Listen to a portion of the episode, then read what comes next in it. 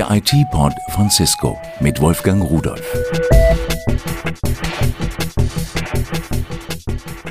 Hallo liebe Zuhörerinnen, hallo liebe Zuhörer.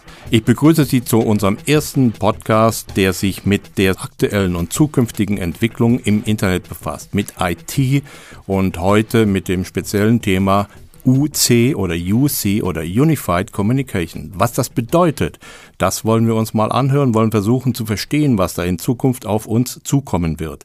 Wir waren Ende April 2008 auf der Cisco Expo in Berlin und haben dort einige Teilnehmer befragt, wie sie UC definieren, wie sie UC erklären können.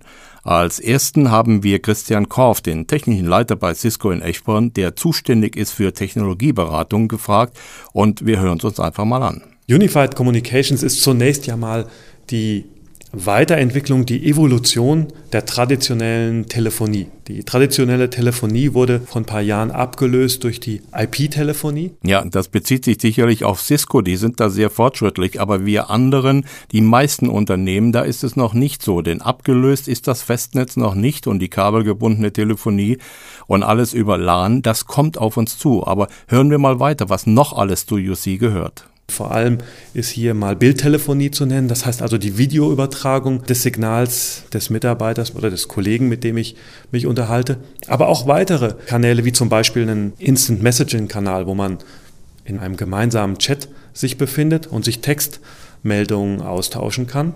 Und, last but not least, zusätzlich noch Statusinformationen. In welchem Status befindet sich der Mensch, den ich anrufen möchte? Hat er vielleicht gerade ein Gespräch? Ist er besetzt? Befindet er sich vielleicht gar nicht am Arbeitsplatz? Auch das ist natürlich eine Möglichkeit, aber manchmal denke ich, es ist einfacher, erstmal die Taste am Telefon zu drücken und wenn besetzt ist, dann gucke ich nach. Ist er da? Hat er Urlaub? Ist er krank? Ist er im Meeting? Wann ist er wieder für mich erreichbar? Sie sehen, es bringt viele Vorteile. Man sitzt nicht mehr da und weiß nicht, warum meldet sich der andere nicht, sondern man kann da schon Informationen bekommen, die mit normaler heutiger Telefonie gar nicht denkbar sind. Harald Füssinger ist Head of IT bei Wenglor in Stuttgart, eine Firma, die durch die Sensortechnologie bekannt geworden ist. Auch ihn haben wir auf der Cisco Expo in Berlin getroffen. Er erklärt uns einen Aspekt von UC anhand einer Dienstreiseplanung. Also was man in der Vergangenheit gesehen hat, war eben die typische Kommunikation über Telefon oder über Videoconferencing. Was man in Zukunft sehen wird, dass diese Kommunikationsmittel einfach eingebaut sind in Anwendungen. Wenn Sie zum Beispiel so einen Travel Request starten, damit Sie reisen dürfen, dann können Sie in Zukunft integriert in der Anwendung einfach so einen Click-to-Talk machen und direkt Ihren, Ihren Chef anrufen und gucken, ob er da ist und den direkt aus der Anwendung heraus kontaktieren. Wir wollen das Thema noch etwas vertiefen und haben einen Analysten gefragt. Philipp Bohn von der Firma Berlicon aus Berlin ist uns zugeschaltet. Guten Tag, Herr Bohn. Grüße Sie. Herr Bohn, die Vereinigung von Kommunikationslösungen wird als UC bezeichnet. Was fällt denn alles unter diesem Begriff UC? Sehr viel. Also man könnte fast sagen, dass unter das Thema UC die gesamte IT- und Telekommunikationsinfrastruktur eines Unternehmens fällt. Also es ist wichtig, dass UC nicht eine einzelne Technologie ist, wie beispielsweise ein Handy oder ein PC oder so, sondern es ist wirklich eher so ein Prozess oder ein Konzept der Integration von IT und Telekommunikation im Unternehmen. Alles, was da drahtgebunden ist, kann ich verstehen, aber Sie haben auch unsere Handys genannt. Wie passt denn Mobiltelefonie da hinein? Genau, also die, wenn die im Unternehmen eingesetzt wird, sollte die auch in so eine Lösung integriert werden. Und sonst ist der Mehrwert einfach nicht vorhanden. Also es ist auch möglich und das sollte man tun, wenn man mobile Lösungen im Unternehmen einsetzt, sie zu integrieren. Aber wie bekommt man denn die gesamte Technik? Das sind ja unterschiedliche Sachen, vom Faxgerät bis zum Mobiltelefon. Wie bekommt man die unter einen Hut? Ja, der Hut ist quasi das IP-Protokoll, das Internetprotokoll, was ja sehr verbreitet ist, was überall eingesetzt wird. Und auf Grundlage dieser Standards, wie eben beispielsweise IP, kann man alles integrieren. Das ist quasi der Hut, unter den alles passt. Der Schlüssel für alles scheint mir das Internetprotokoll zu sein, IP. Lässt sich denn alles in dieses IP und damit in UC hineinpacken? Genau, also das ist ein ganz wichtiger Faktor. Darüber hinaus gibt es noch ja, speziellere Standards, wie zum Beispiel SIP, das Session Initiation Protokoll. Das ist auch einer der Standards, die sich da ja, durchgesetzt haben oder die, sich, die dabei sind, sich durchzusetzen und die dazu führen, dass Integration möglich ist. Aber jetzt hat ja noch nicht jeder SIP und es wird ja noch viel telefoniert mit normalen Telefonen, ISDN oder gar noch mit analogen Telefonen. Kann ich denn mit einem ganz alten analogen Telefon auch noch in diese moderne Technik hinein telefonieren? Das geht auch, ja. Und da sollte man auch darauf achten oder sich zumindest Gedanken drüber machen, wenn man UC einsetzt, welche Teile meiner alten Infrastruktur kann und will ich noch weiter nutzen.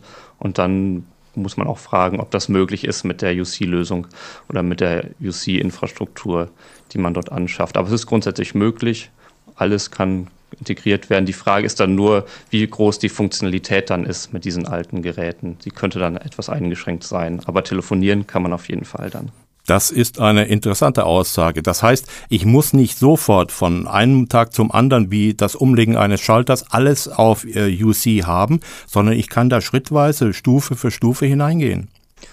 Das geht. Das ist der sogenannte Migrationsprozess. Und da gibt es dann verschiedene Szenarien, wo sich das Unternehmen dann auch individuell überlegen muss, welches Migrationsszenario macht für mich Sinn. Wenn man zum Beispiel dieses, was wir gerade besprochen hatten, Szenario wählt, ich habe noch Infrastruktur, die ist noch nicht abgeschrieben, die will ich noch weiter benutzen, dann kann ich eine sogenannte sanfte Migration machen. Dann nehme ich Teile aus der neuen Infrastruktur, zum Beispiel eine IP-basierte Telefonanlage nutze aber die alten Endgeräte möglicherweise weiter. Oder auch Faxgeräte sind ja auch noch sehr verbreitet, sind noch lange nicht weg vom Fenster, also die kann man dann auch integrieren. Das wäre dann eine sanfte Migration. Die Alternative wäre, wenn man zum Beispiel ein neues Bürogebäude einrichtet, alles komplett neu zu machen, also vom, von der Nebenstellenanlage über das Endgerät.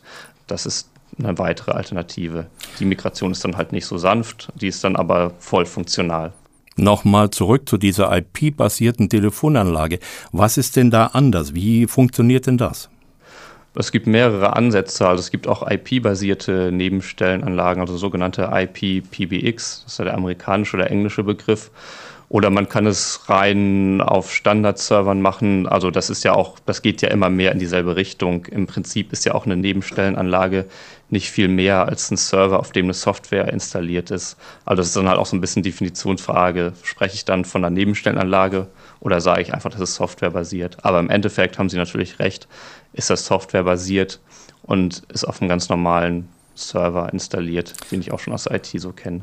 Ein ganz normaler Server. Das heißt, der muss auch gar nicht mehr bei mir in der Firma stehen, der kann irgendwo anders stehen. Kann das ein Dienstleister machen? Auf jeden Fall. Da sollte auch ein Unternehmen sich darüber Gedanken machen, ob solche sogenannte Managed Services oder Outsourcing-Dienste Sinn machen. Und das macht vor allem dann Sinn, wenn man eben nicht die eigenen Kapazitäten hat oder sich einfach nicht selber darum kümmern will, so eine durchaus komplexe Anlage und Lösung zu betreiben. Das wird dann der Dienstleister für einen machen. Wie sieht's denn mit den Kosten aus? Wird denn eine solche Umstellung hinterher für mich äh, wirtschaftlich sich rechnen oder wird es teurer als jetzt? Ja, also man darf auf keinen Fall verhehlen, dass man durchaus Investitionen vorher haben kann, vor allem im Bereich Netzwerk, weil natürlich jetzt neben E-Mails auch noch der ganze Sprachverkehr über das Netzwerk laufen muss, muss ich natürlich ganz andere Ansprüche an die Dienstqualität stellen. Und es kann also sein, dass ich noch zusätzlich in Netzwerk, also Router, Switches, in Bandbreite investieren muss. Wenn ich das aber mal gemacht habe, dann kann ich schon davon ausgehen, dass ich auch langfristig Kosteneinsparungen habe, weil eben die Infrastruktur nun vereinheitlicht ist und ich nicht ein Sprachnetz pflegen muss und ein Datennetz, sondern ich kann das ein Netz insgesamt pflegen. Das erleichtert dann die Arbeit der Netzwerkadministration. Vielen Dank für diese Informationen, Herr Bohn. Einen schönen Tag noch. Sehr gerne. Danke auch. So, dies war der erste neue Podcast, der Sie mit Informationen rund um das Internet zu IP, zu Unified Communication und vielen verwandten Themen unterhalten möchte. Ich denke, Sie haben etwas Neues erfahren können und auch nächste Woche sind wir wieder da. Ich wünsche Ihnen einen stressfreien Tag. Bis nächste Woche. Tschüss. Das war der IT-Pod von Cisco mit Wolfgang Rudolf. Hergestellt von der Voxmundi Medienanstalt Köln 2008.